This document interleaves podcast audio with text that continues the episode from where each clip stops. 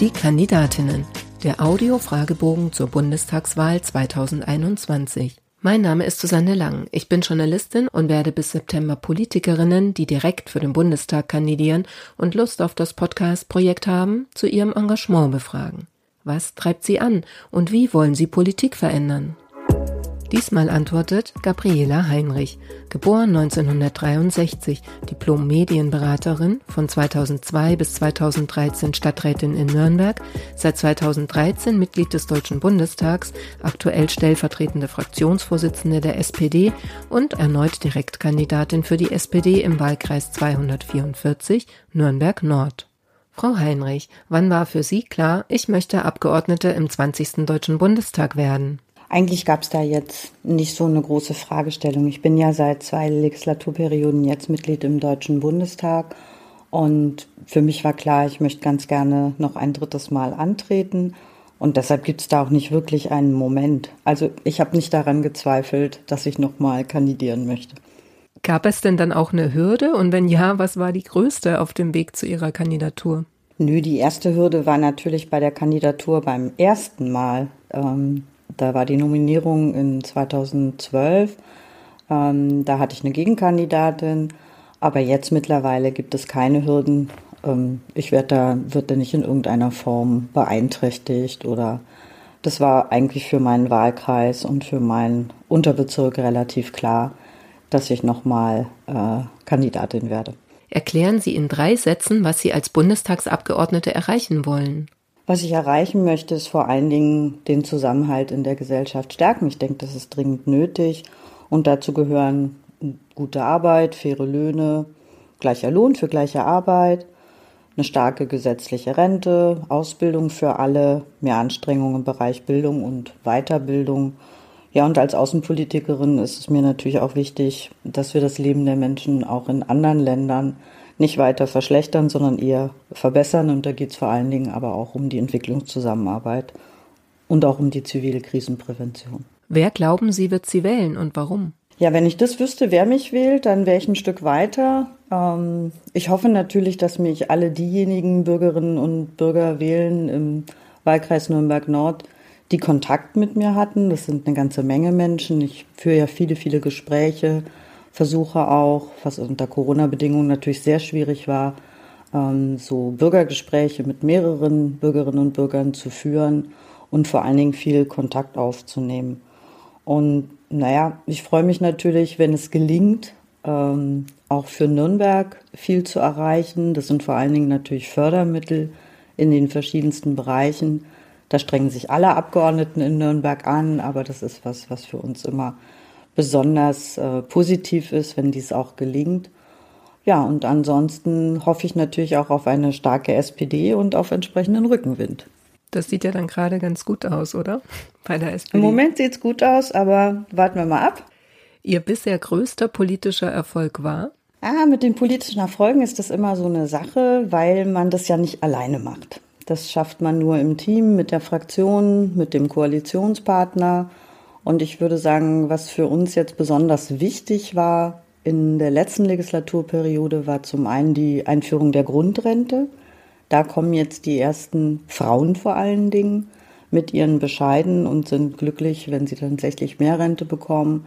Und was für mich jetzt auch persönlich nochmal wichtig war, war, dass wir das Lieferkettengesetz durchgesetzt haben. Das Lieferkettengesetz ist einfach etwas, woran wir sehr, sehr, sehr lange gearbeitet haben und dass das trotz erheblicher Widerstände aus der Union dann doch noch geklappt hat, das war wirklich, ähm, ja, eine schöne Sache zum Schluss. Welche Ecken sollte man in Ihrem Wahlkreis einmal gesehen haben? Also ich glaube, ähm, als Menschenrechtspolitikerin sind mir natürlich gerade diese Ecken besonders wichtig. Und das Erste, was ich immer nenne, ist die Straße der Menschenrechte von Dani Karawan, wo ähm, verschiedene Säulen, teilweise auch Platten, ähm, die ganzen Artikel der Allgemeinen Erklärung der Menschenrechte aufführen.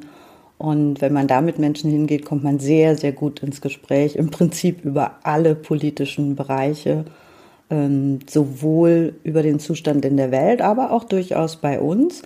Und das finde ich immer sehr, sehr spannend.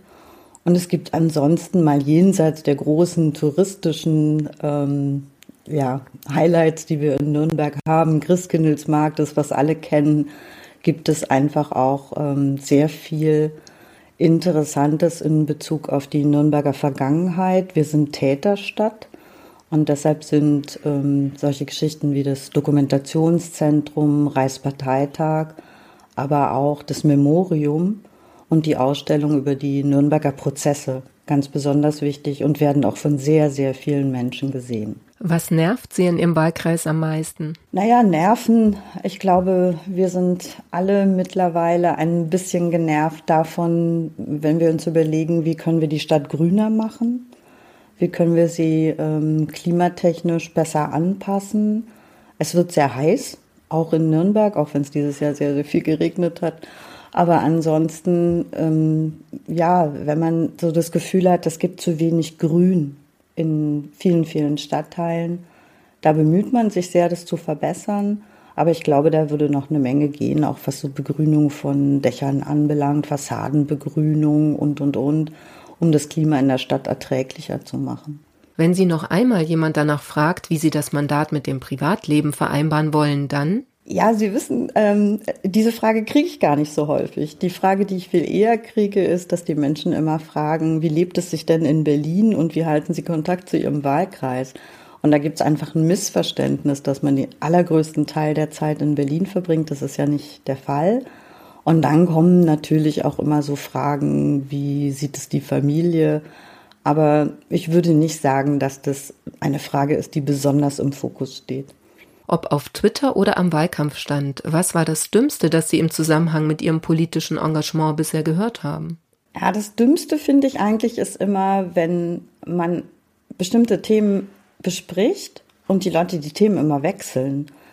Ähm, das hat man vor allen Dingen in Social-Media-Kanälen, wenn man über bestimmte Dinge berichten möchte oder informieren will.